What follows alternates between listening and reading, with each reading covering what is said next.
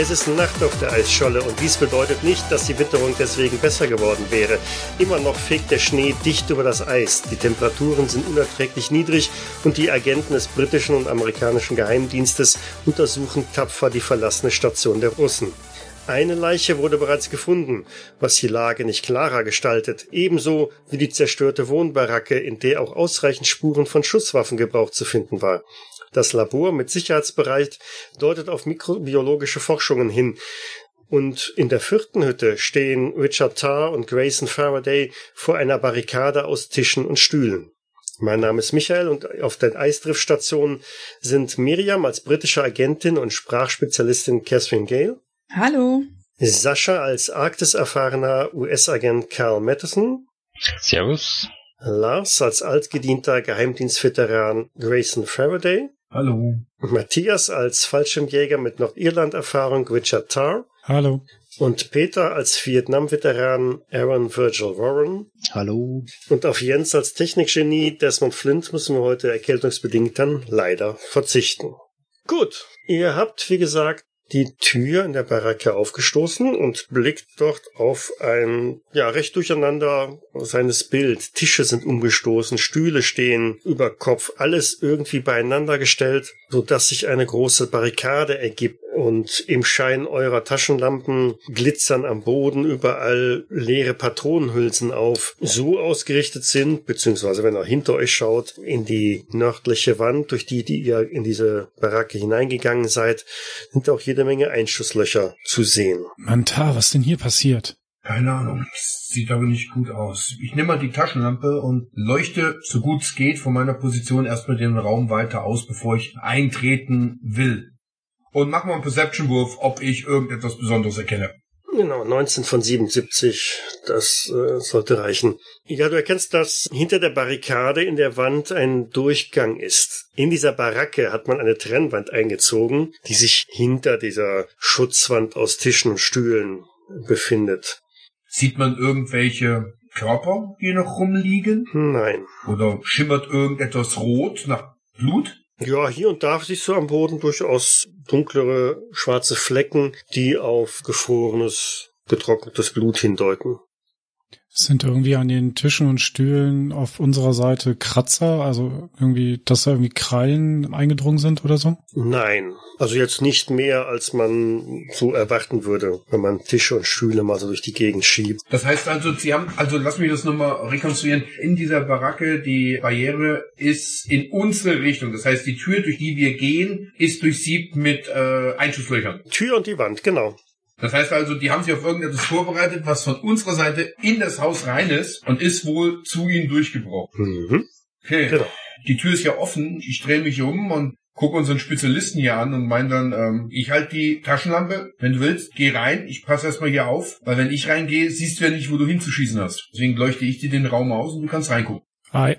Dann rein und möglichst schnell die Barrikade überbrücken. Mhm. Während er an mir vorbeigeht, ziehe ich jetzt meine 45er auf jeden Fall. Geladen ist die, spann jetzt aber mit dem Daumen den Hahn und halte die sozusagen vor mich, um ihm jetzt mit der Pistole dann Feuerschutz zu geben. Und ich probiere den Lichtkegel der Taschenlampe natürlich immer vor ihm zu halten oder seitlich zu halten, so damit er sich selber nicht das Licht nimmt. Ja, also hinter der Barrikade ist das Bild, das ich euch darstellt, eigentlich fast so, wie ihr erwartet habt. Da liegen am Boden nämlich noch viel mehr Hülsen, 9 mm Munition, sicherlich 100 Patronen, die da am Boden rumliegen, also 100 Hülsen. Also hinter dieser Barrikade haben Menschen gestanden und sich mit Waffen verteidigt. Irgendetwas, das aus der Richtung, wo der gekommen ist, durch die ihr jetzt auch reingekommen seid. Ihr steht aber jetzt auch durch, vor diesem Durchgang in den Nebenraum, der sich im Schein eurer Taschenlampen als Küche herausstellt. Aber auch da ist großes Chaos angesagt. Der Herd ist umgestürzt. Essen liegt gefroren am Boden. Verschiedene Töpfe liegen da mit zubereiteten Speisen, die da rausgelaufen sind, weil die Töpfe halt umgestürzt sind. Das Ganze ist nicht unbedingt schön anzusehen, vor allem tiefgefroren in Bröckchen. Ja, gebt da nochmal einen Wahrnehmungswurf. Beide oder nur er? Wer mal gucken möchte. Grundsätzlich wirkt das Ganze jetzt eher so, als hätte das irgendjemand durchsucht oder ist das ja irgendwie in Panik das rausgerissen, was man mitnehmen will und, und das war's? Weder noch. Also das sieht nicht aus wie, wie klassisch nach einem Einbruch, überall Schubladen aufgerissen und äh, alles herausgekramt. Nein. Dafür sind also auch die Gerätschaften, die da unbestoßen wurden, vielleicht auch ein bisschen viel zu groß und zu uninteressant, um bei irgendeiner Art von panischer Räumung mitgenommen oder mitgenutzt zu werden, sondern vielmehr Zeichen eines Kampfes, der da stattgefunden hat, Wir sehen aber, oder Richard sieht weiterhin, Genau, hat eine Probe gemacht, die war erfolgreich. Ne? mhm, kann das Mhm. auf jeden Fall, ja. Dann siehst du, dass in den in der Wand in der Küche auch noch eine ganze Reihe an Löchern zu sehen sind. Sicherlich 10 Zentimeter Durchmesser. Fällt dir halt auch nur auf, weil die Taschenlampe dann irgendwann mal da drüber schwenkt. Ansonsten ist das halt schwarz in schwarz. Und außerdem scheint irgendetwas hinter dem Herd zu sein. Dann schaue ich mir dieses irgendetwas ja wohl mal an. Und hast du die Löcher da drüben gesehen? Ich gucke gerade rüber, ich schwenk dann hin, also wenn ich sehe seinen ausgestreckten Arm oder wie er wieder mit der M16 dahin zuheckt, ähm, nehme ich halt die Taschenlampe und äh, beobachte die Löcher mal ein bisschen größer. Und dann meine ich so aus der Entfernung, meine ich, das ist zu groß für Einschutzlöcher. Mhm. Zumal die Ränder schwarz sind. Außerdem hat ja hier wohl irgendetwas Großes, wie das da aussieht, den Ofen und alles umgeworfen.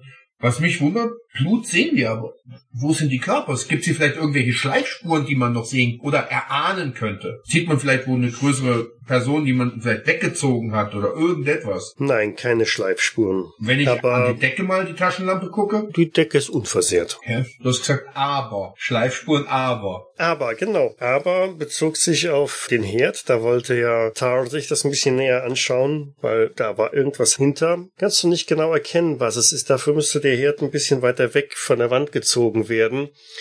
Denn was auch immer dahinter ist, das ist tief unten eingequetscht. Dann, äh, ich versuche den mal so ein bisschen dann wegzuräumen. Ja, also wegzuziehen. Mhm, auf Stärke, weil das ist ein schön massives Teil. 46 von 60 sollte passen. Das sollte passen, genau. Mm, Du hast also Glück, dass der Herd am Boden durch seine flache Seite, auf die er da liegt, sich relativ gut noch bewegen lässt. Und was auch immer dahinter war, es äh, rutscht mit einem Klong zu Boden. Klong, wupp. Ja, ich versuche das da dann rauszufingern, sobald ich dann dahinter greifen kann. Mhm. Hehe, da darfst du eine Probe auf geistige Stabilität dann machen. Denn du ziehst da einen abgerissenen Arm heraus, an dessen Hand noch eine Makarov hängt. Okay. Ja, okay, du hast schon viel gesehen. Ja, du hast äh, einen abgerissenen Arm. Ich wollte gerade meinen, davon lasse ich mich jetzt nicht beeindrucken. Hey, ich habe hier einen Arm gefunden. Ah, ja. Und wo ist der Rest davon? Keine Ahnung, war nicht da. Was hat denn der Arm dann noch in der Hand?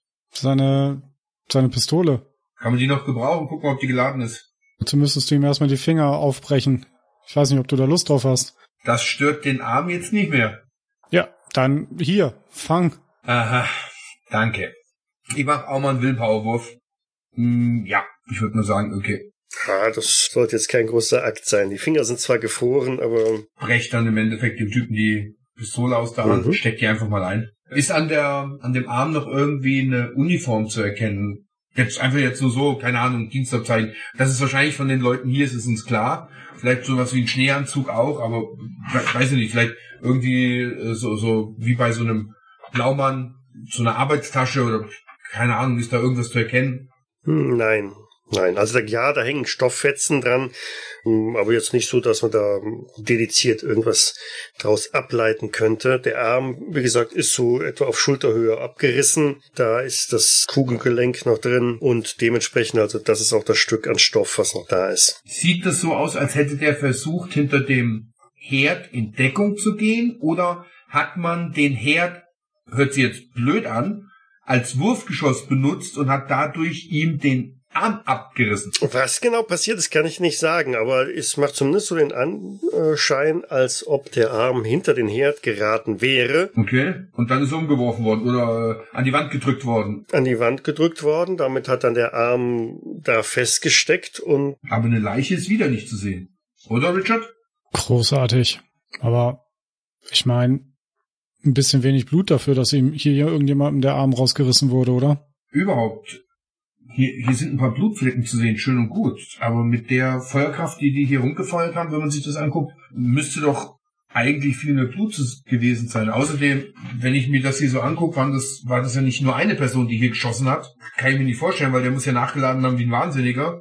Und wo sind die anderen Körper hin? Vielleicht haben die anderen erstmal nicht getroffen und aber nee, das passt alles nicht. Wir sollten mal zu den anderen. Ist da hinten noch irgendwas zu sehen? Nee, da war jetzt so erstmal nichts mehr. Also ist das sowas hier wie eine Kombüse gewesen? Genau.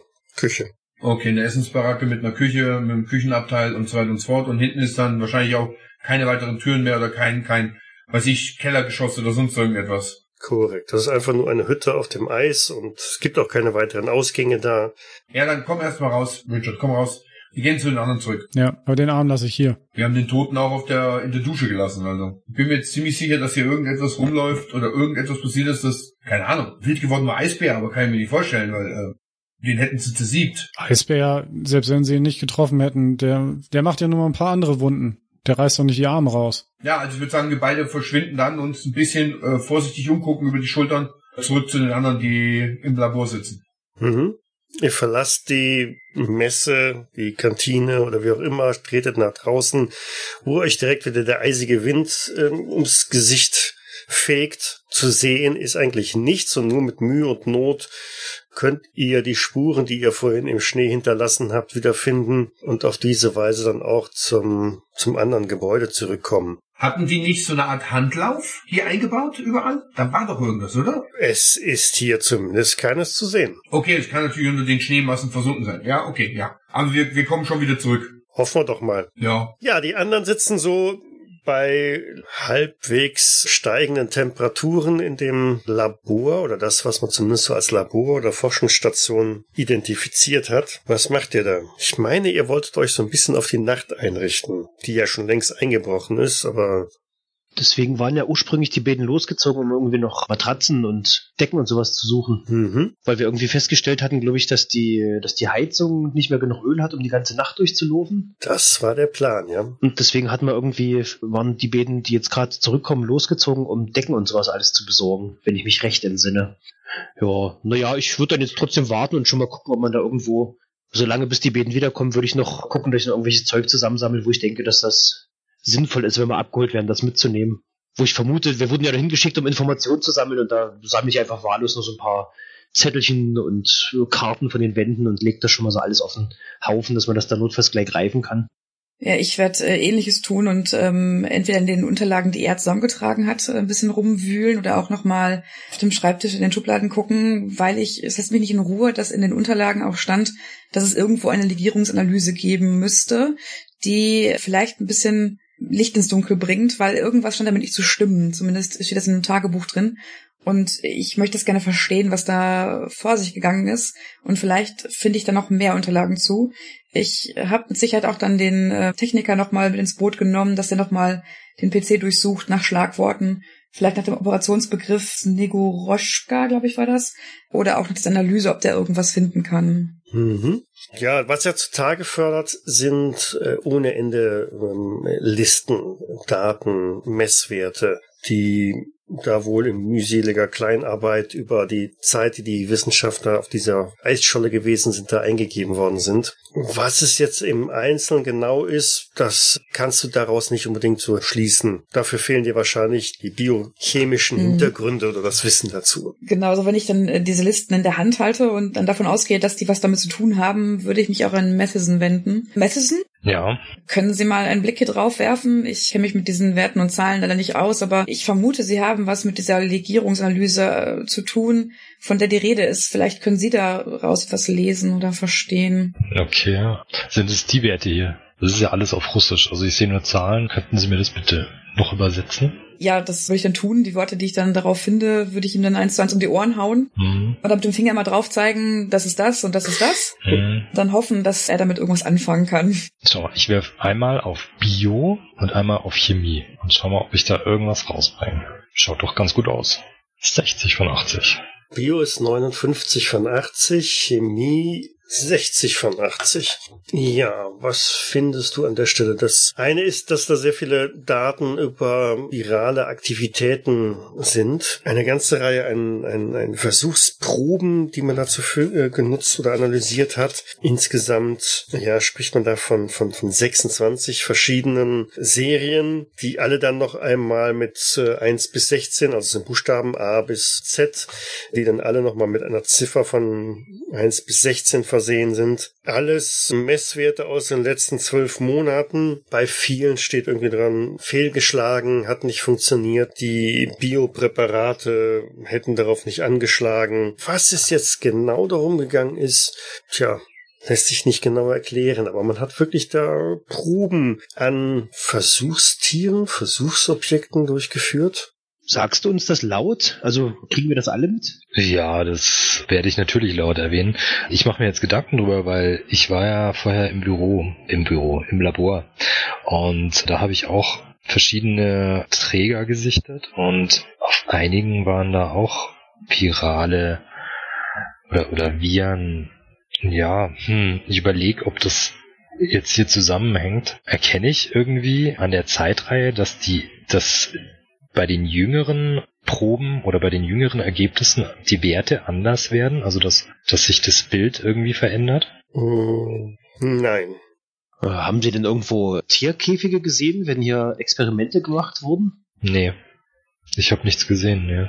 Bis auf die Träger und Mikroskop war der Raum eigentlich so gut wie leer. Ich äh, deute mit meinem Finger in das, in das Tagebuch nochmal, was ich gerade gelesen habe, was da handschriftlich verfasst wurde. Mhm. Also hier ist auch die Rede von äh, Proben, die multiresistent gegen die meisten klimatischen Bedingungen sein sollen, also die sie hier entwickeln wollten.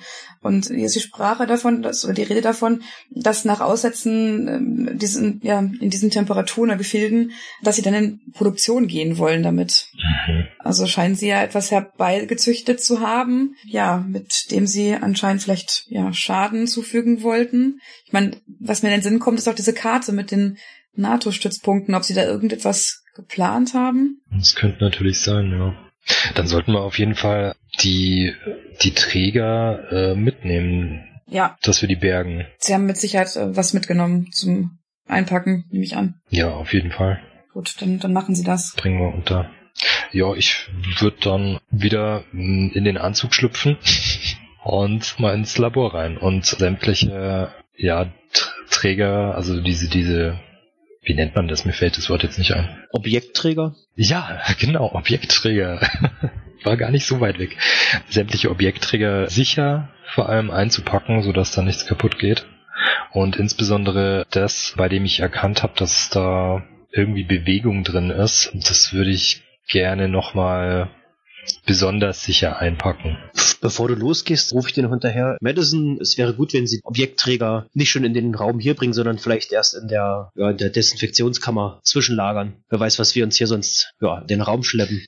Ja, wir sollten sie halt auf jeden Fall schon vorher sicher einpacken. Ich muss mal gucken, ob ich da irgendwas finde. Also hier oder dann drüben im Labor.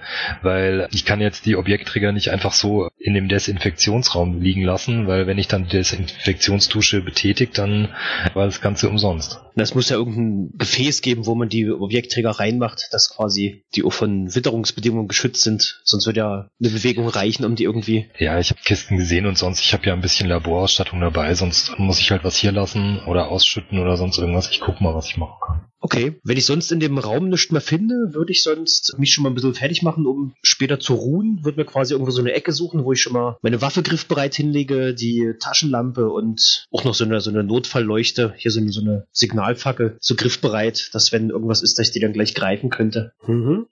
Ja, während du das machst, geht auch die Tür auf, fegt der Schnee ein wenig herein, der Wind pfeift da durch und völlig verschneit stapfen auch Richard Tarr und Grayson Faraday rein. Wir sind wieder da. Und haben Sie was gefunden? Nur einen Arm. Einen Arm? Ja. Ja. Bitte was? Er ist wohl mit Hilfe eines umgeworfenen Herdes vom Körper desjenigen, dem der Arm gehört, wohl entfernt worden. Mit des eines Herdes? Die Baracke drüben ist eine Art Kombüse, eine Art Küche. Man hat sich wohl in dieser Küche auf Feuergefecht vorbereitet. Tische, Stühle sind umgeworfen. Man hat eine äh, Barrikade gebaut, Richtung Tür, durch die sie getreten sind. Die Tür selber sieht aus wie ein Schweizer Käse. Überall liegen Patronenhülsen rum. Es sind einige dunkle Flecke auf dem Boden zu erkennen. Wir vermuten, dass es sich wohl um größere Blutlachen handelt. Es sind aber keine Leichen zu finden, außer dieser eine abgerissene Arm, der hinter einen umgeworfenen Herd eingeklemmt war. Oh mein Gott, was ist hier bloß passiert? Das klingt nach einem Massaker. Aber werden denn Eisbären oder sowas auf, auf einer Eisscholle sein, die hier irgendwo im Atlantik treibt? War auch der erste Gedanke, aber ich glaube es nicht, weil so wie die Leute geschossen haben, selbst das hätte einen Eisbär auf jeden Fall zu Fall gebracht. Und, und, und wenn nicht, dann wären die, die ganzen Körper sind verschwunden.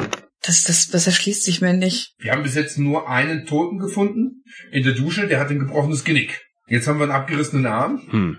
Korrekt. Also irgendetwas geht hier nicht mit normalen Dingen vor sich, also hundertprozentig nicht.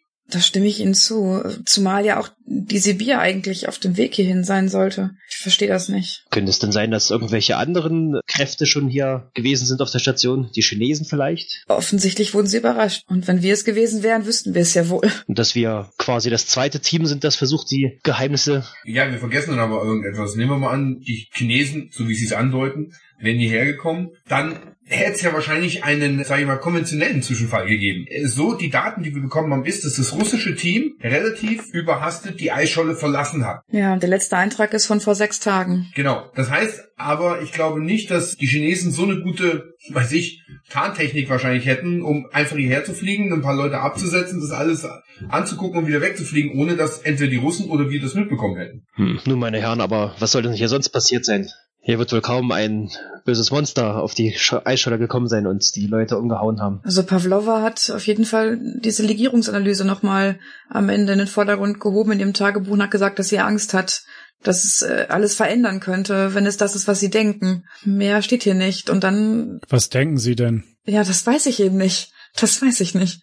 Und ich finde auch in den Unterlagen nichts weiter außer diesen Werten, die wir gefunden haben, die zu den Proben gehören, aber zu dieser Analyse habe ich nichts gefunden. Sind Sie mit dem Computer irgendwie weitergekommen? Nein. Nun, ich kenne mich nicht besonders aus mit dieser ganzen Wissenschaft, aber könnte es vielleicht sein, wenn die Probe strahlt, dass dann ja eine Art Veränderung vielleicht mit einem Eisbären zum Beispiel einhergegangen ist? Aber reicht die Strahlung dafür aus? Hm, nur wie gesagt, dafür kenne ich mich zu wenig aus. Das Ganze sah auch nicht nach einem Tierangriff aus. Es sind auch keine Schleifspuren gefunden. Also ich gehe mal davon aus, wenn wir Tierfilme, Dokumentationen sehen, dass wir sehen, dass der Eisbär eigentlich an Ort und Stelle sein Opfer reißt und wenn es sein muss, zieht das noch irgendwo hin, weiß ich, zu seinen Jungen oder sonst irgendwas oder die Jungen kommen zu ihm. Hm. Aber hier ist ja nichts. Es war auch er erstaunlich wenig Blut in der Küche dafür, dass dort, naja, ein Arm abgetrennt wurde. Hm, äußerst seltsam. Ja, ich, ich überlege, mir stellen sich dabei die Haare im Nacken hoch, ob wir zu diesem Bohrloch gehen sollten, um uns dort ein Bild zu machen, was da vorgefallen ist. Ich meine, sie reden ja von diesem Loch und dieser Metallhülle, die sie dort gefunden haben, und dort ist ja auch diese ja, Legierungsanalyse abgelaufen, die sie also entnommen haben, also äh, Probe entnommen haben. Irgendwas muss da ja sein. Hatten Sie nicht erwähnt, dass es eine Bohrstelle und irgendetwas anderes gibt? Ja, ja, unter der, Bohr, unter der Bohrstelle oder in der Bohrstelle haben sie diese Metallhülle gefunden, die sie ja öffnen wollten, aber nicht durften. Und äh, sie haben ja dann auf Verstärkung warten müssen, aber äh, sie konnten das eigentlich fast nicht lassen, es doch zu öffnen. Einer von ihnen, ich glaube Petruschkin war es, er wollte die Luke sprengen. Und, und im Norden haben sie ja eine Schicht gefunden unter der Bohrung, von der die Strahlung ausgeht. Oder die erhöhten Strahlungswerte. Ich würde sagen, wenn wir dorthin gehen, machen wir das aber erst in, am Morgen. Haben Sie Daten gefunden, wie weit wir denn überhaupt wohin laufen müssten? Weil so wie es aussieht, haben wir nicht die Möglichkeit, mit irgendwelchen Fahrzeugen hinzufahren, obwohl ja hier vorne einige von diesen Schneefahrzeugen stehen, aber ich glaube, wir haben nicht genügend. Nun, ich glaube, wir hatten auch eins als Ersatzteillager für den Generator benutzt. Ja, genau. Das heißt also, wir hätten wahrscheinlich gar auch nicht genügend Treibstoff wahrscheinlich. Waren die Orte nicht auch auf der Karte verzeichnet von den Bohrlöchern? Mhm. Nun sagen Sie, könnte es sein, dass vielleicht eins, ein Atom-U-Boot im Eis eingeschlossen wurde und mit dieser Scholle jetzt durch den Atlantik treibt? Ja, sie hat die Idee, dass die Amis dahinter stecken könnten äh, und ein, ein, äh, eins ihrer U-Boote verloren haben. Verloren. Naja, wie dem auch sei. Aber das war vielleicht eine, das war eine Vermutung von ihnen. Hm. Aber weiter wird darauf nicht eingegangen. Dann ist einfach hier ist, hier ist Ende. Sehen Sie, hier ist nichts mehr. Nach diesem letzten Eintrag nichts. Das ist sechs Tage her. Sehr seltsam. Wir sollten auf jeden Fall Wachen aufstellen für die, für die Nacht. Das ist alles mehr als beunruhigend. Nun, es wird schon eine wissenschaftliche und natürliche Erklärung für alles das geben, auch wenn es erstmal nicht gelingt, die Puzzleteile zusammenzusetzen. Ja, zumindest haben wir schon mal ein paar Daten. Wir haben die Proben. Das ist ja schon mal etwas. Und während wir noch so reden, da würde ich dann so die MP, die ich so mit habe, die würde ich so auf jeden Fall nochmal auf Funktionalität überprüfen, ob Munition im Magazin ist und so, dass man, falls doch irgendwas passiert, doch ja, für, ja einsatzbereit ist. Desmond hat derweil weiter an dem Computer so ein bisschen rumgewurschtelt und, und dann, ich habe hier noch eine Liste mit ein paar Namen drauf. Ist das die Mannschaftsliste? Was weiß ich. Äh, Zeigen Sie mal her. Ja, dann werfe ich einen Blick darauf und äh, gucke mir das mal an. Ich zeig auch nochmal diesen Zettel, den ich schon gefunden hatte. Da war auch irgendwie sieben, sieben Leutchen drauf. mhm. Sind die gleichen. Hm. Ja, das sind die Personen, von denen auch hier in dem Tagebuch die Rede ist. Bis auf diese eine Mark, Mark Mudov, der ist dort zwar nicht äh, verzeichnet, aber in der Liste steht er mit drauf. Ah, der Mark Mudov war der, den wir im ersten Gebäude gefunden hatten, der dort tot lag. Hatte der ein Namensschild? Mhm. Hm, okay. Ja, und diese Stepanovna war ja die mit der zertrümmerten Hüfte, die ausgerutscht ist. Ja. Und dann ist noch die Rede von Katnikow, der scheinbar irgendwie ein wenig durchgedreht ist. Ansonsten weiß ich nichts zu den anderen Personen. Wie spät haben wir es denn eigentlich, Michael, auf der Eisscholle? Also tendenziell irgendwo um Mitternacht. Ich würde mal sagen, wir brauchen unseren Schlaf früher oder später. Wir müssen auch ein bisschen was essen. Ich würde sagen, wir verbarrikadieren die Tür hier gut, so gut es geht, auch wegen dem Schnee. Wir halten in Zweierschichten so zweieinhalb Stunden Wache jeder, damit wir ein bisschen zum Schlafen kommen. Und schauen halt, dass wir uns hier in dem Labor irgendwie dementsprechend ein bisschen einrichten können. Haben wir denn mit dem Generator irgendwie sowas wie einen Heizkörper oder sowas hier zum Laufen gebracht? Ja, es stand ja ein kleiner Petroleumofen im Raum. Genau, und der läuft auch, oder? Noch läuft der, ja. Ja, gut. Womit wurde denn der Ofen betrieben, den sie in der Kombüse gefunden haben? Haben wir uns nicht angeguckt. Vielleicht würde es ja, äh, wenn er mit Strom betrieben wird, könnte man den ja vielleicht hier anschließen und die Herdplatten anmachen, dass wenigstens ein bisschen Wärme im Raum verteilt wird. Hm, Ja, aber um ganz ehrlich zu sein, wollen Sie jetzt noch um Mitternacht da durch die Gegend stapfen? Nein, aber sollten wir noch eine Nacht hier verbringen sollen, wäre es vielleicht gut, wenn wir dann äh, am morgigen Tag den Ofen rüberholen und uns das mal näher angucken. Du kannst davon ausgehen, dass das Wenn auch mit Petroleum oder so betrieben wurde, also auf, auf Brennstoffebene, also Direktwärme. Und wie, wann sollen wir abgeholt werden mit dem Skyhook? Ihr habt 48 Stunden. Ne? Genau. Wie lange waren wir jetzt dann da? Größenordnung acht Stunden seid ihr mindestens da. Ja, okay. Ja, acht bis zehn Stunden habt ihr schon. Das heißt, ich würde mal sagen, wir ähm, bereiten uns auf die Nacht hier drin so gut wie es geht vor. Vielleicht irgendwie die Tür noch ein bisschen abdichten. Vielleicht finden wir noch irgendwelche Stoffe oder vielleicht irgendwelche alten Mäntel, damit die Kälte hier nicht so reinkommt. Stühle davor stellen und gucken, dass wir halt alle so zweieinhalb Stunden oder sowas, zwei Mann-Teams schlafen, wach halten. Ja, macht das. Ich würde noch mal gucken, die Fenster, die waren ja alle so blind, ne? Die sind ja quasi irgendwie beschlagen oder so. Mhm. Ich würde mal gucken, ob man das noch irgendwie von innen so, so ein kleines Stück freikratzen kann, dass man vielleicht so einen kleinen Blick nach draußen hat bei eben Fenster, wo ich mich dann daneben setzen würde. Also sie sind ja nicht beschlagen, sondern sind überfroren. Dadurch, dass also der Raum komplett tiefgekühlt war, sich da alles an Feuchtigkeit niedergeschlagen und dann Ja, okay. eingefroren. Das, vielleicht wird es auch durch die zunehmende Wärme im Raum irgendwann wieder schmelzen und frei werden. Na, ich würde trotzdem so ein kleines Stückel, dass man so ein bisschen rauslinsen kann, falls doch irgendwie nötig ist. Mhm. Aber du weißt ja, wie das ist, ne? Wenn du aus dem hellen oder wie auch immer nach dunklen Raum. Ja, da sehe ich wahrscheinlich eine, eine schwarze Fläche, aber falls man irgendwelche Lichter auf die Station zukommen sieht oder sowas. Und das, was von außen kommt, sieht uns eher. Juhu. Da ist Licht. Je nachdem, hören und sehen bei Nacht und äh, kommt darauf an, wie wir ja innen drin halt die Lichtquelle abdunkeln. Eigentlich die, die Wache halt brauchen ja nicht wirklich eine Lichtquelle innen, weil die hilft ihnen ja nicht beim Rausschauen. Wer übernimmt die erste Wache? Ich bleib wach die zwei Stunden noch. Ich versuch's zumindest. Desmond Flint ist auf jeden Fall völlig erschöpft, weil der hatte ja auch noch eine extra Runde auf dem Eis drehen dürfen. Er soll sich hinhauen. Nee, also ich übernehme auch die erste Wache, wenn ich das jetzt richtig gesehen habe. Ich mach die Hundswache. Es macht auch Sinn, einen Kämpfer oder eine Kämpfenden mit einem Nicht-Kämpfenden zusammenzustecken, oder? Weil nicht, dass nachher der äh, Biochemiker und ich eine Schicht machen. Das wäre, glaube ich, nicht so hilfreich. Ja, würde ich auch noch mehr machen. Aber Michael, gönnst du mir das, dass ich irgendwie diese, die Träger sichern kann? Weil ich bin ja jetzt dann nochmal in das Labor reingestiefelt. Mhm. Ja, da ist eine Kiste, in die man diese Objektträger alle reinlegen kann. Wie groß ist denn die? So wie so eine Geldkassette halt, ne, der Größenordnung. Ah ja, okay. Ist aber dann auch nicht luftdicht. Mhm. Das heißt, ähm, finde ich irgendwo Klebeband oder so? Also, dass ich das irgendwie so mit Paketklebeband oder sowas nochmal abdicht, so gut es geht.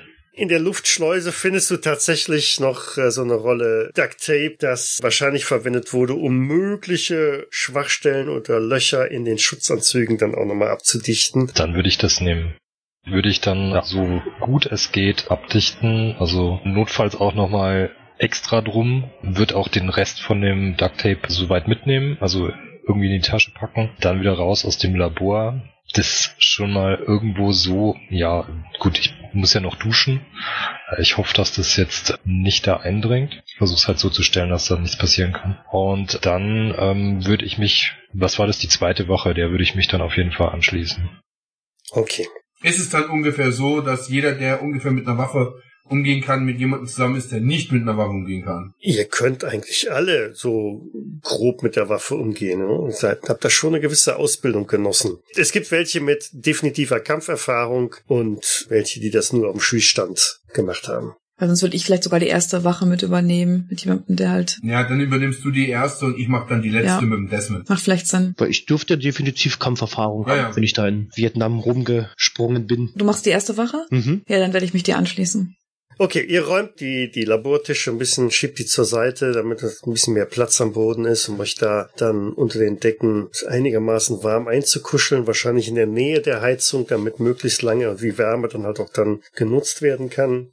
Und ja, die Minuten oder auch Stunden verrinnen, ohne dass großartig etwas passiert. Das Pfeifen des Sturms, des Winds ist halt immer wieder zu hören. Gelegentlich knarrt und knackt dann auch die Baracke, äh, wenn der Wind, wenn der Windböe etwas heftiger daran rüttelt. Und in der zweiten Wache kippt dann der Petroleumofen, quittiert er seinen Dienst. Hm. Scheiße. Das Petroleum ist aufgebraucht. Ihr hört, wie dieses leise Zischen aufhört und es langsam, aber deutlich auch wieder kühler wird. Können wir nicht ändern. Machen wir uns warme Gedanken. Ist eigentlich das, wo die Shidos, also die Skimobile da stehen, das ist ja so, ist, war das sowas wie ein Schleppdach oder Ja, so eine Garage. Garage? Aber da war ja schon jemand drin, da hat ja schon jemand nachgeschaut, was da so unterwegs ist. Hm, Ich hatte schon geguckt, ob es dort irgendwie noch Petroleum oder sowas gab. Ja, da, ohne dass wir jetzt hier nochmal rübergehen an den, an den anderen Ofen, werden wir jetzt hier nicht an Stoff kommen, der das Ding wieder in Gang setzt. Ja, wir werden schon nicht verfrieren. Ja, die Frage ist, ob wir zum Wachwechsel vielleicht dann doch nochmal rausgehen sollten. Eure Schicht neigt sich dem Ende zu. Es wäre Zeit, die nächsten zu wecken. Genau, dann würden wir die nächsten wecken. Gut. Bin wahrscheinlich relativ schnell auch wieder wach, weil bei der Kälte schläft man sowieso nicht so gut. Und guck dann, wie sieht Desmond eigentlich aus? Ist er fertig? Immer noch? Also erkennt man das? Also schläft er unruhig oder? Der schläft eigentlich wie ein Stein. Hey, Um den wach zu kriegen, muss sie schon ganz ordentlich in die Seite boxen. ich guck erstmal, was der Ofen ist aus oder was, oder? Sieht so aus. Yep. Ja, dann haut euch erstmal hin. Na, wir wollten los und nochmal nach Petroleum schauen. Ich würde sagen, dann müsst ihr die Tür aufmachen, dann kommt ihr die Kälte rein. Wir haben jetzt wenigstens ein bisschen Wärme hier drin. Haben wir denn irgendwo ein Thermometer hängen? Also wo wir sehen, wie kalt es ist? Oder müssen wir das fühlen? Das ist ein Labor. Also ein Thermometer, würde ich mal sagen, ist da irgendwo zu finden, ja. Ja. Was für eine Temperatur haben wir denn? Knapp über dem Gefrierpunkt. Hm. Ich würde sagen, haut euch jetzt erstmal hin. Und dann gucken wir erstmal, wenn es dann vielleicht erst noch mal ein bisschen heller wird, dann sehen wir ein bisschen mehr. Vielleicht beruhigt sich auch draußen das Wetter ein bisschen. Jetzt ist dann so ungefähr vier, ne? Ja, Wir sind auch weit oben, das heißt, bis es wirklich hell wird, dann das dauert auch eine Weile. das dauert noch eine ganze Weile, ja. Ja, genau. Ich weiß nicht, sollen wir nicht doch los und nochmal schauen, ob wir äh, Petroleum organisieren können? Na dann hopp. Noch bin ich wach. Eben. Dann lass uns nochmal rauskommen. Gut, dann mache ich hinter euch die Tür auf. Ich bleib dann wach, mache hinter euch die Tür wieder zu. Genau. Die Kälte schlägt euch direkt um die Ohren halt, ne? Ja, wie zuvor. Ist direkt so dieser Moment, wo man feststellt, so, ah, verdammt, keine gute Idee, auf die man da gekommen ist. Ich glaube, das war insgesamt keine gute Idee, dass wir hier sind. Du, das scheiße kalt. Hopp. ja. Das heißt, wir versuchen so schnell wie möglich rüberzukommen. Wieder in Richtung Ja, Kombüse, ne? Südosten. Die kennst du ja nur aus der Beschreibung von Richard und Grayson. Ja, das heißt, ich laufe hinten dran. Dann lass uns mal den Ofen anschauen. Also geht wieder rein über die Barrikade, beziehungsweise könnt ihr beiseite schieben. Hm. Ihr steht vor dem Ofen, der da auf der Seite liegt. Und allem Anschein nach, da er keine Leitungen irgendwie elektrischer Natur oder Schläuche oder sonst irgendwas hat, scheint er tatsächlich auch mit Petroleum oder so betrieben worden zu sein. Aber er liegt auf der Seite. Ja, versuchen wir den nochmal aufzurichten. Mhm. Ihr richtet ihn mit vereinten Kräften auf. Okay. Und? Ist da noch was drin? Ihr steht vor einem leicht verbeulten, aufrechtgestellten Ofen. Ja, dann schauen wir mal, wo hier das Petroleum, also ob da Petroleum drin ist, ob wir da irgendwie rankommen. Hm, Ja, dadurch, dass er auf der Seite gelegen hat, ist ein Großteil des Petroleums ausgelaufen. Ach du Scheiße. Aber es ist noch was drin. Es ist ja nur der Großteil. Genau, so ein kleiner Rest wäre noch da. Die Frage ist nur, wie man das da rauskriegt. Sind denn sonst irgendwo Schränke oder sowas, wo man eventuell vielleicht nochmal Nachschub? An den Wänden sind Regale montiert, die jetzt etwas schräg herabgerissen nur noch da ähm, an den Wänden baumeln. Das Geschirr, das da mal drauf gestanden hat und das Kochutensilien liegen alle am Boden verstreut. Aber dass da ein Kanister irgendwo in der Ecke steht oder irgendwo drunter oder irgendwo liegt. Nein, also abschließend die Küche, der Herd, irgendein äh, Anrichter, ein Tisch, auf dem man was zubereiten konnte, die Regale an den Wänden, Töpfe, Teller, Besteck, vorwiegend am Boden. Nichts.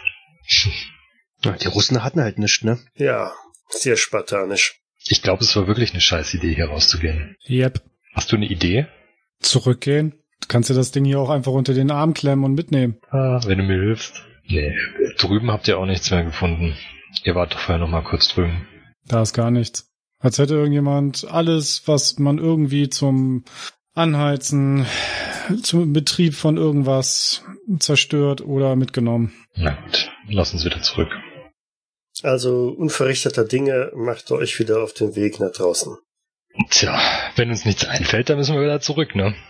Okay, also ihr geht wieder raus aus der Kantine, bewegt euch wieder in Richtung Nordwesten und als ihr auf halber Strecke seid, verspürt ihr ein leichtes Vibrieren im Boden. Das Vibrieren wird stetig stärker. Auch die Nachtwache drüben spürt das, rappelt im Laborgebäude. Das heißt also, was ich, Gläser scheppern leicht aneinander oder sonst irgendwas. Ja, genau. Und ähm, mit stetig zunehmender Intensität. Ja, ich weck die anderen. Ich schüttel die. Ich werd sowieso wach. Hoch, hoch, Werd hoch, hoch. Verdammt.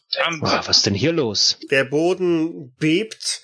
Diejenigen, die gerade nicht schlafen, sondern aufrecht gehen, dürfen gerne eine Geschicklichkeitsprobe absolvieren. Mhm. Nee, mich haut also komplett. Ich weiß nicht, warum ich ein Ausrufezeichen dahinter stehen habe. Oh, wahrscheinlich Fumble. Ein Hunderter, Fumble, ja. Also Faraday macht eine 100 von egal was. Karl 41 von 49 und Richard 51 von 62. Gut. Also die beiden, die draußen im Schnee spazieren, haben das irgendwie so früher gespürt und gemerkt und sich rechtzeitig vielleicht in die Hocke begeben. Und Faraday, der aufgesprungen ist, um die anderen irgendwie wach zu rütteln, den reißt tatsächlich von den Füßen, als der Boden einmal richtig böse aufruckt und bebt. Einem Erdbeben gleich durchzieht es das gesamte Areal. Und nach diesem massiven Schlag, den es also äh, gegeben hat, den Faraday von den Füßen gerissen hat und er landet unsanft auf Catherine, ist das Beben auch gleich wieder weg. Hoch, hoppala. Äh, Wenn Catherine schon längst wach war, ist sie jetzt spätestens wach und schreit dir mitten ins Gesicht. Sie schlägt wild um sich. Was zum Teufel? Was, was ist passiert? Was, was ist los? Gehen Sie runter von mir! Ja, ja, ja. Sie sind sowieso nicht mein Typ.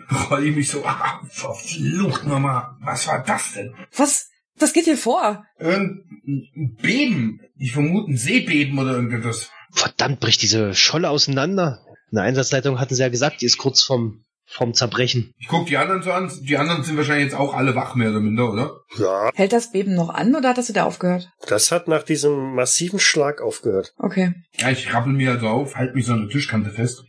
Guck, ob ich mir irgendwie wehgetan habe bei dem Schlag. Das hat mir regelrecht von den Füßen gerissen. Himmelarschütze. Bist sanft gelandet. Karl und Richard. Nachdem wir uns so wieder aufgerafft haben, begeben wir uns wieder Richtung Labor weiter. Bricht die Scholle jetzt schon auseinander? Ich weiß nicht, ob die, also wir haben ja die Karte gesehen, also wenn dann nicht an unserer Stelle. Aber das können wir jetzt nicht untersuchen, dann müssen wir wirklich nachher mit den anderen unterwegs sein. Die Frage ist, ob wir nachher nach Norden gehen, um das dort auszutesten. Da war ja ähm, die Strahlung oder ob wir es im Süden probieren. Aber falls hier wirklich die Scholle auseinanderbricht, äh, sollten wir vielleicht zuerst im Norden nachschauen. Ich weiß es nicht. Keine Ahnung. Waren auf der Karte im Norden nicht irgendwelche Risse eingezeichnet? Ja. Ja. Außerdem haben wir doch die Werte. Die stehen doch alle hier. Ich zeig auf die äh, Tabelle mit den ganzen Zahlenwerten. Dann ist doch der Süden viel interessanter und sicherer. Außerdem weniger Strahlung. Ja, sowohl die Strahlung als auch die Risse. Wenn der Madison wieder im Haus ist, dann frage ich nochmal, haben Sie die, ich hoffe, Sie haben die Objektträger ordentlich verpackt. Ja, die sind in der Kassette und das erkennen Sie an diesem ganzen Klebeband drumherum. Ist luftdicht eingepackt. Ich gucke das trotzdem sehr skeptisch an, so diese mit Klebeband umrollte Box. Ich ziehe auch eine Augenbraue hoch. Ja, Petroleum haben wir leider keins bekommen. Also es ist zwar was im Ofen, aber wir kriegen das nicht raus. Gut, das heißt, kalt wird es so oder so. Also können wir auch eigentlich direkt rausgehen, oder? Obwohl es noch dunkel, ne? Ja, es wird ja noch eine ganze Weile lang dunkel bleiben. Ja, ihr könnt davon ausgehen, dass es in dieser Jahreszeit hm, vielleicht vier Stunden hell ist am Tag. Ne? Wir könnten aber trotzdem schon mal gucken, ob die Schneemobile einsatzbereit sind und ob die ausreichend getankt sind, falls wir wirklich irgendwo hinfahren. Weil zu Fuß über den, über das Eis in der kurzen Zeit, die die Sonne den Tag erhält, ist, ja, wahrscheinlich aussichtslos. Ich äh, schau mal kurz aus dem Fenster, aus diesem Loch, was gemacht wurde, und guck mal, ob man halt noch den, den Schneesturm, ob der immer noch so dicht ist, ob man ein bisschen ja, weniger sieht von dem Schnee, also ob man quasi das einschätzen kann, wie es draußen ist. Ja, wie war es denn, als wir draußen waren, genau? Also Schneesturm war schon noch da, aber war es heftiger gleich, oder? Hat vielleicht ein bisschen nachgelassen. Ja, würde ich auch so sagen. Dann würde ich dir das auch so sagen, Catherine. Wie weit war denn die Sicht? Wie weit konnten Sie sehen? Immer noch nicht wirklich weit. Drei, vier Meter. Also ich meine, die Frage zieht sich darauf ab, ob wir vielleicht jetzt schon losgehen sollten mit unseren Taschenlampen. Wir haben halt immer noch nicht geschlafen. Wir, hatten, wir sind jetzt gleich nach der Wache los. Also ich, ich weiß nicht, wenn ihr mit den Schneemobilen schauen wollt, ob ihr die in Gang bringt, würde ich mich gerne noch mal ganz kurz hinlegen. Ich werde da keine große Hilfe sein. Wer, wer von euch hatte den, wer hatte den äh, Generator wieder zum Laufen gebracht? Desmond. Also in der Mechanik, ich könnte mechanisch ein bisschen mitarbeiten, das kriege ich hin. Kommt drauf an, also wahrscheinlich bin ich mehr so ein Hilfsarbeiter in der Hinsicht. Ich bräuchte jemanden, der mechanisch besser ist auf jeden Fall. Guter Mechaniker wäre schon wichtig. Wir sind in den 80ern, ne? Mehr Technik als ein Moped haben die Dinger auch nicht. Na, ich würde auf jeden Fall rausgehen, aber ich will nicht alleine rausgehen. Wer weiß. Wir können ja einfach gucken, ob die Dinger starten. Es muss ein Schlüssel stecken irgendwo oder sowas. Catherine ist ja jetzt wach. Du kannst jetzt hier im Endeffekt Wache halten. Lass die Jungs noch ein bisschen schlafen, die noch schlafen. Desmond ist wahrscheinlich gar nicht aufgewacht. Und dann gehe ich mit ihm jetzt raus und, und wir gucken uns das Ding mal an, ob wir vielleicht da zwei von den Dingern starten können. Ich nicke und äh, gehe dann stillschweigend wieder zum Fenster und setz mich da hin. Ja, dann würde ich mir auf jeden Fall nochmal Schneeschutz alles anziehen, so viel ich finden kann und dann ja gucken, ob ich noch ein bisschen Werkzeug irgendwo in der Ecke finde und dann einfach mal rausgehen und schauen, ob ich so ein Schneemobil zum Laufen kriege. Auch die Schneemobile sind natürlich komplett überfroren, weil die halt jetzt eine Woche lang da im Schnee gestanden haben ohne dass sich jemand darum gekümmert hätte. Eins von den dreien ist komplett ausgeschlachtet. Na, da hat Desmond ja gute Arbeit geleistet. Und ich würde an die anderen, an eins von den anderen Beten mal rantreten und versuchen, so die, quasi die Arma das Armaturenbrett oder wo man halt dann an die, an die Lenker greifen kann, das so frei zu hacken, so ein bisschen die Schneeschicht zu entfernen. Und mal gucken, ob man irgendwo was findet, wo man einen Schlüssel reinsteckt oder bloß einen Knopf drückt oder irgend sowas. Da stecken sogar die Schlüssel drin. Ich helfe also so gut es geht mit erstmal beim Freilegen des Fahrzeugs. Ja, dann würde ich zum Faraday so rüber gucken. Oh, wir testen es einfach mal. Und wird, ich denke mal, wenn es so ist wie ein, wie ein Moped, bin ich bestimmt schon mal gefahren. Dann würde ich mir einfach mal draufsetzen, so auskuppeln und einfach mal den Motor anmachen, so dass ich nicht gleich losschieße. Ja, der erste Versuch schlägt natürlich fehl, da passiert überhaupt gar nichts. Du machst auch zwei, drei weitere Versuche und dann gluckert der Motor auf einmal so ein bisschen. Erste Geräusche, die anzeigen, dass ähm, ja, vielleicht tatsächlich was drin ist. Ja, ich würde trotzdem, also ich, ich versuche mal so, dass er wirklich anspringt. Ich, wenn wir fahren wollen, muss es ja fahrbereit sein. Und es wird aber trotzdem so, wenn ich das Gluckern höre, noch so anerkennend nicken und sagen, ah, die Russen wissen, wie man robuste Technik baut. Ja, so ein rundes Dutzend Versuche startest du, trittst immer wieder drauf und der Motor macht immer mehr Anzeichen dahingehend, dass er vielleicht dann gleich irgendwann mal anspringt. Was macht Faraday derweil? Ja, ich gucke mich in der Gegend ein bisschen um. Ich fange schon mal an, das zweite Schneemobil mal frei zu machen von Schnee und Eis und kontrolliere da schon mal, ob man vielleicht da schon mal was vorbereiten kann. Ich kann zwar einige Sachen fahren, aber ich bin mir nicht sicher, dass ich schon mal so ein russisches Schneemobil wahrscheinlich hatte, weil, obwohl die wahrscheinlich gleich von der Art oder von der Bauart sind oder ähnlich. Und guck mich halt sonst noch ein bisschen immer mal über die Schultern um, weil es ist dunkel und wir machen jetzt hier draußen auf jeden Fall gerade Geräusche. Also so ganz behaglich fühle ich mich dabei jetzt gerade nicht. Ja, und ich probiere so lange weiter, bis er anspringt oder verreckt. Ja, du kommst gut ins Schwitzen dabei. Und äh, Faraday versucht es dir irgendwie so gleich zu machen, nachdem er sein Schneemobil auch freigeschaufelt hat. Und dann kracht auf einmal ein lauter Knall, ein Schuss, irgendwas in der Art durch den Schneesturm. Und Warren fasst sich auf einmal an den Arm, an den rechten Arm. Ein brennend stechender Schmerz hat dich da irgendwie durchzogen. Ich lass mich seitlich von dem Schneemobil, ja, ich lass mich sofort vom Schneemobil runterfallen. In den Schnee. Catherine, kannst mal auf Horchen gehen. Ja. Oh. Ich bin wahrscheinlich direkt wieder eingeschlafen am Fenster und habe nichts mitbekommen. Mhm, okay. Catherine hat eine 99 von 81. Ja, also ich würde wirklich sagen, du bist wieder eingenickt. Mm, ja. Weil so viel konnte man draußen eh nicht sehen, von daher, ja, schläfst den Schlaf der Gerechten. Und Warren und Faraday liegen im Schnee. Bleib unten erstmal, robb dann um das Mobil herum. Ich gehe jetzt mal davon aus, ich bin nicht auf seiner Seite runtergesprungen. Und dann meine, seid ihr in Ordnung? Ah, verdammt, irgendwas hat mich erwischt am rechten Arm. Probiert in die Kajüte, äh, in, in, zur Tür zu kriechen. Schnell, bleibt unten. Ja, und ich, ich würde auch gucken, dass ich da so versuche, im, in, im Schnee dann halt ganz tief unten zu robben, soweit es geht. Ich selber warte, bis er vorgerobbt ist und dann ziehe ich die Waffe sozusagen aus der Jackentasche raus, aus der dicken gepolsterten und robb dann rückwärts ihm hinterher, was natürlich schwieriger ist und ein bisschen länger dauert. Aber der Schuss oder der, der, der, ja, was auch immer das war. Im ersten Moment habe ich gedacht, es könnte eine Fehlzündung sein von dem äh, Schneemobil, aber normalerweise glaube ich nicht, dass die sowas davon abgeben, aber gut. Also wie eine Fehlzündung kann es sich vielleicht angehört haben, aber so wie ähm, Warren sich da gerade verhält. Wie gesagt, ich, ich kann jetzt gerade nicht feststellen, was ihn getroffen hat oder wo er getroffen wurde. Das ist ja gesagt im rechten Arm. Auf jeden Fall kann er den Arm noch bewegen, also war es anscheinend ein Streifschuss. Oder irgendetwas hat ihn gestreift, sagen wir mal so. Und ich robb dann rückwärts hinter ihm her, Pistole gezogen, bleib unten und hoffe halt, dass er zur Tür kommt und die dann die Tür zu öffnen. Oder jedenfalls dagegen zu klopfen. Zurück ins Labor, ja? Mhm. Mal noch eine Frage, wo ich auf der Insel gelandet bin, da hatte ich mir irgendwie das linke Bein verstaucht. Da sollte ich mir auch den Schadenspunkt abziehen. Ist der über Nacht wieder weggegangen? Ist das wieder so entstaucht oder ist das immer noch? Ich glaube, die Kälte hat da gut getan, ja, ja. Wenn die Tür aufgeht, würde ich dann versuchen, so schnell wie möglich rein und mich dann so hinter die, hinter die Wand zu rollen, soweit das mit dem Arm geht. Mhm. Also, dass ich auch nur am, am Boden liegend quasi so rein und dann versuche, aus, aus einem möglichen sichtbaren Schussfeld rauszukommen. Grayson, was machst du?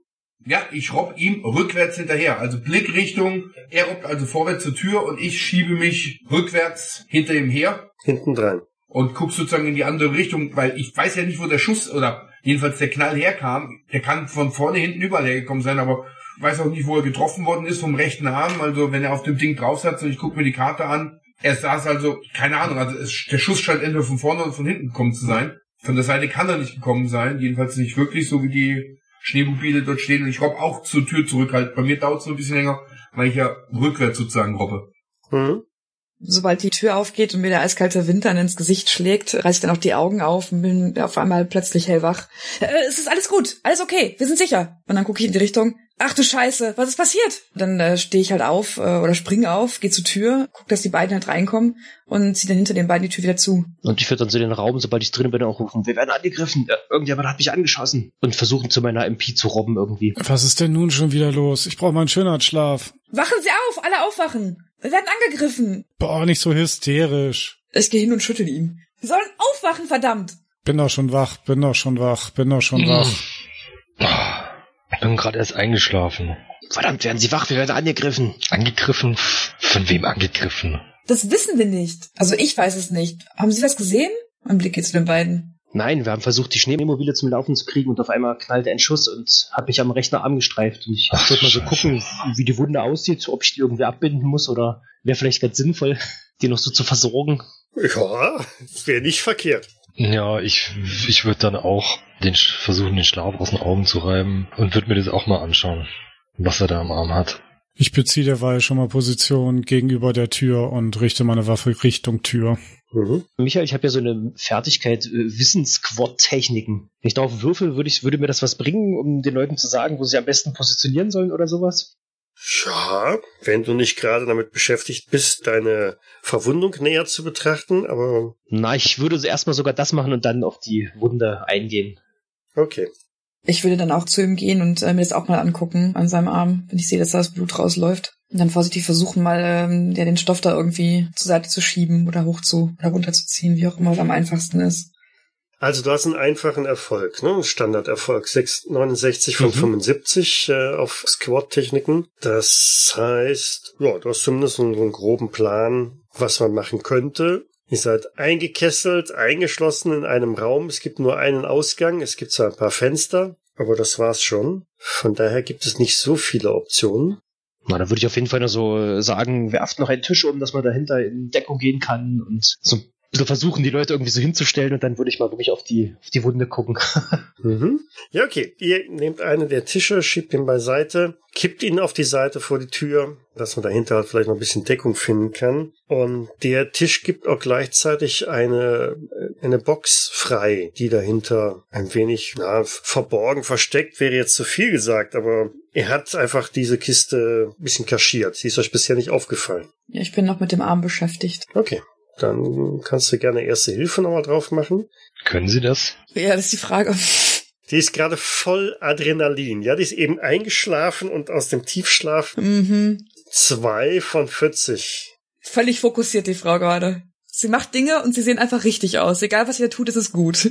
Ja, es läuft einfach jetzt vollautomatisch ab. Das ist ja ein Standardprozedere, das du oft genug in der Ausbildung gelernt hast. Du siehst, aha, Streifschuss, es blutet aber es ist keine zu tiefe Wunde. Da hilft einfach nur eins, Druckverband drauf und gut ist. Hm? Das läuft einfach so wie eine Million Mal gemacht.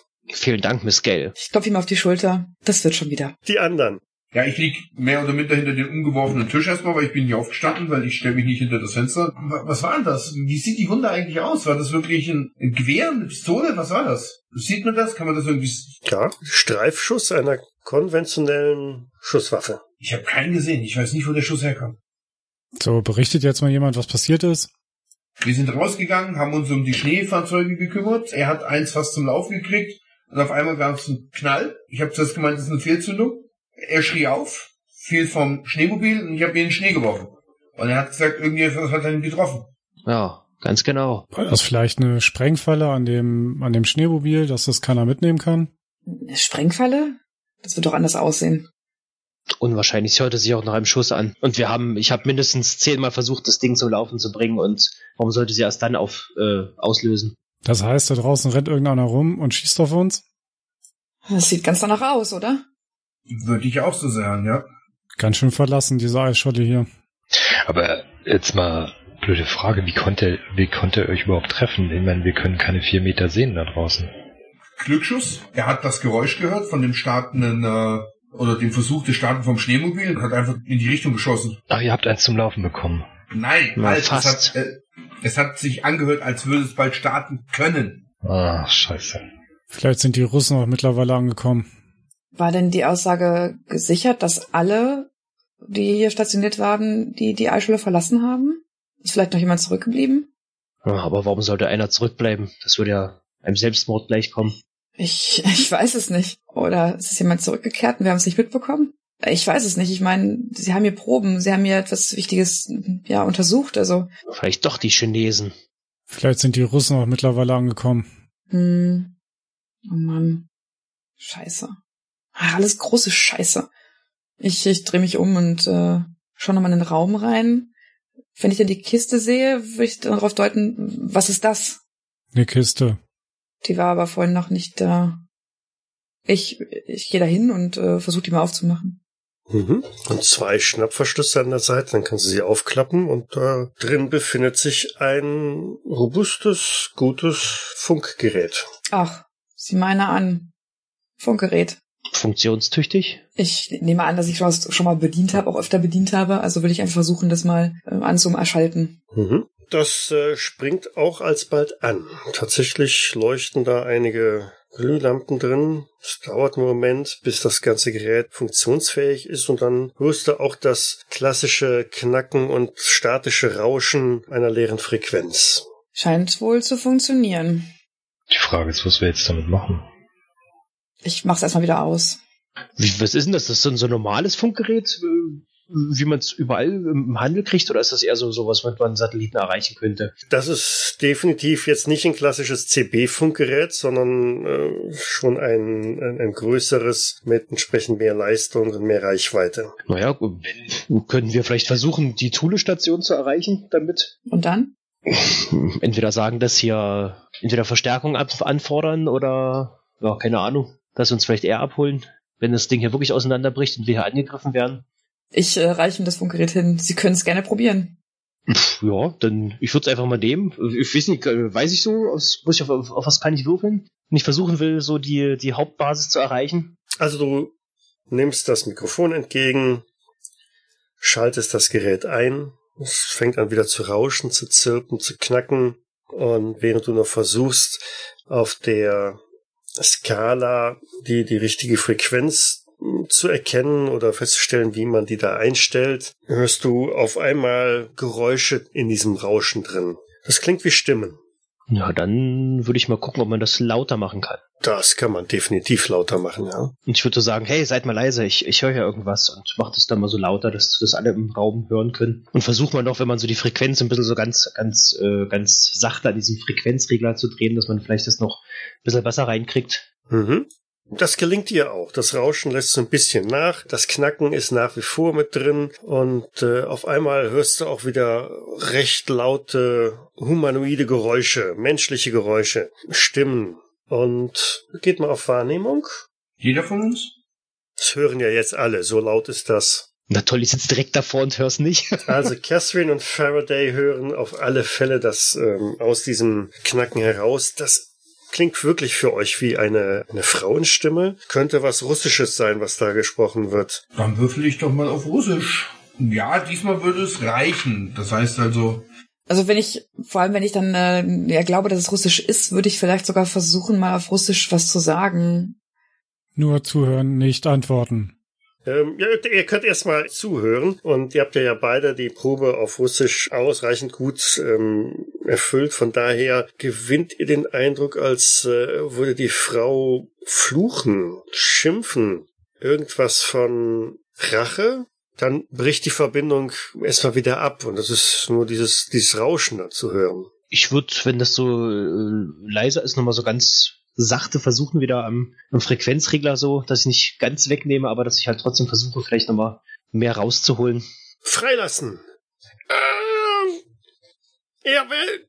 Dann ist wieder Stille. Verdammt, was hat er gesagt? Drehen Sie weiter, drehen Sie weiter, machen Sie es nochmal. Ich, ich, ja, ich mach das nur mal. Und ich guck so an die Russisch sprechenden, verdammt, haben sie was verstanden? Machen Sie einfach weiter. Gleich. Ein zirpendes, äh, knackendes Geräusch ist zu hören. So eins habt ihr noch nicht gehört. Sind das Interferenzen, Störungen, Aurora Borealis, äh, Einflüsse? Dann hört er im Hintergrund zwischen diesen knackenden Geräuschen wieder das Schreien. Sehr schmerzverzerrt. da wird jemand gefoltert. Ich, ich nehme das äh, Funkgerät mal an mich und ähm, drück dann drauf und Nicht reinreden. Nicht reinreden. sicher? Nicht reinreden. Aber vielleicht brauchen diese Person Hilfe. Das sind Russen, das ist der Feind. Sie hat ja gesagt, sie will draufdrücken und in dem Moment, wo sie, wo sie draufdrückt, habe ich ihr schon die, den Daumen festgehalten, so ungefähr. Dass sie nicht draufdrücken. Ich gucke sie nur stillschweigend an und dann schüttel ich nur den Kopf. Das können wir ja jetzt hier nicht darstellen. Aber vielleicht können wir was. Ja, Sie haben ja recht. Ich, ich, ich lasse sofort los, weil er natürlich recht hat. Sie, sie, sie spricht was von Rache und Freilassen und er will? Genau, er will. Faraday an. Er will? Er will freigelassen werden. Tja, das gucken wir uns dann beim nächsten Mal an. Gut, danke dir. Vielen Dankeschön. Dank fürs Leiten. Ja, vielen Danke Dank. fürs Leiden. Ich danke auch. Ganz schönen Abend und bis demnächst. Bis dann. Tschüss. Ciao. Tschüss. Ciao. Bis zur nächsten Runde, genau. Bis dann. Ciao, ciao. Mitras ist ein Pen-and-Paper-Rollenspiel von Pete Nash und Lawrence Whittaker und erscheint bei der 100 Questen Gesellschaft. Ich danke der 100 Questen Gesellschaft für die freundliche Genehmigung. Die Musik im Eingang und Abspann dieser Folge ist The Dubstep von Audio Rocket und zu finden bei Audio Jungle. Der Schnitt dieser Folge erfolgte durch Miriam Fieler. Weitere Informationen findet ihr auf jägers.net. Doch besteht auch die Möglichkeit der Kommentierung und des Feedbacks. Wir freuen uns aber auch über Bewertungen bei iTunes und anderen einschlägigen Portalen und besonders auch über eine kleine finanzielle Unterstützung auf Patreon. Vielen Dank fürs Zuhören. Bis zum nächsten Mal. Und haben Sie was gefunden? Nur einen Arm. Einen Arm? Ja. Bitte was? Er ist wohl mit Hilfe eines umgeworfenen Herdes vom Körper desjenigen, dem der Arm gehört, wohl entfernt worden. Mittels eines Herdes? Wollen Sie uns auf den Arm nehmen? Nein. Ich drehe mich um, gucke ihn an und mein, der war gut. Also, dass ich das irgendwie mit Paketklebeband oder sowas nochmal abdicht, so gut es geht. Paketklebeband. Ja, ich weiß nicht, was die so da haben, ne? Besser als nichts, ja. Duct Tape, Duct Tape, Duct Tape hatten alle. Ja, okay, die haben nicht so. MacGyver lässt grüßen. Kaugummi, nimm Kaugummi. Du machst die erste Wache? Ja, dann werde ich mich dir anschließen. Erschrecken Sie aber nicht, wenn der anfängt, hier Jimi Hendrix zu hören und sowas, ja? Also, I got cocaine running around my brain. Also geht wieder rein über die Barrikade, beziehungsweise kann man beiseite schieben und an den Ofen. Ach, guck mal, der Arm ist auch noch da. Ich guck da bestimmt nicht hin. Welche Überraschung. Das wäre jetzt was gewinnt, der Arm ist weg. Das, das helfende Händchen. Diese Bilder in meinem Kopf. Die kriege ich nie wieder los. Sag's nicht zu laut, sonst darfst du noch eine Stabilitätsprobe machen. Ich bin ja nicht dabei. Das sind die Albträume, die Ich dir will genug Albträume mitnehmen, glaube ich, am Ende des Abenteuers. Na gut, lass uns wieder zurück. Also unverrichteter Dinge macht ihr euch wieder auf den Weg nach draußen.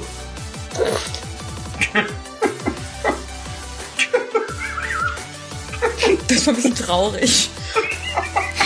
Dieses Bild. Du, du hast, du hast vielleicht Albträume.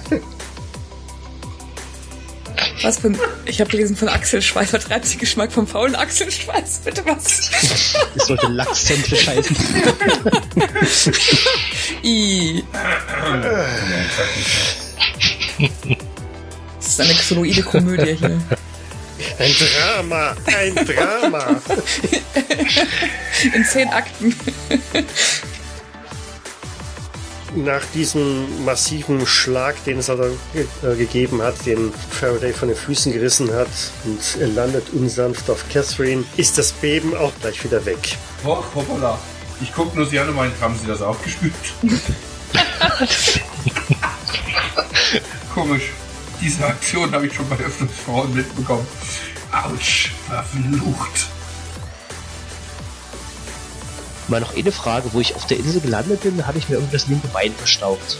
Da sollte ich mir auch den Schadensblut abziehen. Ist der über Nacht wieder weggegangen? Ist das wieder so entstaubt oder ist das immer noch? Ich glaube, die Kälte hat da gut getan, ja, ja.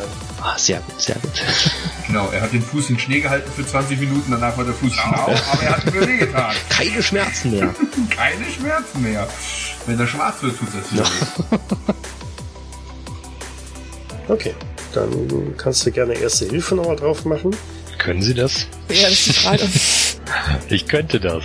Die ist gerade voll Adrenalin. Ja, die ist eben eingeschlafen und aus dem Tiefschlaf Oh, oh. Das gleicht die 99 wieder aus, ja? zwei von 40. Du hast den gefundenen Arm zusätzlich angenäht. Wir bauen uns einfach was Xoloides, ja? Heute Nacht schläft sie wieder besser. Ich, ich gucke so zäh und sehe so einen Heiligenschein um ihren Kopf wabern. oh. Lass uns vielleicht eher abholen, wenn das Ding hier wirklich auseinanderbricht und wir hier angegriffen werden. Der kleine Warren möchte abgeholt werden. Im Bälleparadies. Ja, das Spielland hier ist doof. Aber dass da ein Kanister irgendwo in der Ecke steht oder irgendwo drunter oder irgendwo liegt. Nein, kein Kanister. Ein Fass.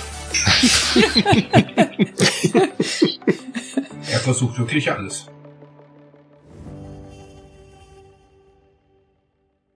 Dies war eine Jägersnet-Produktion aus dem Jahre 2019.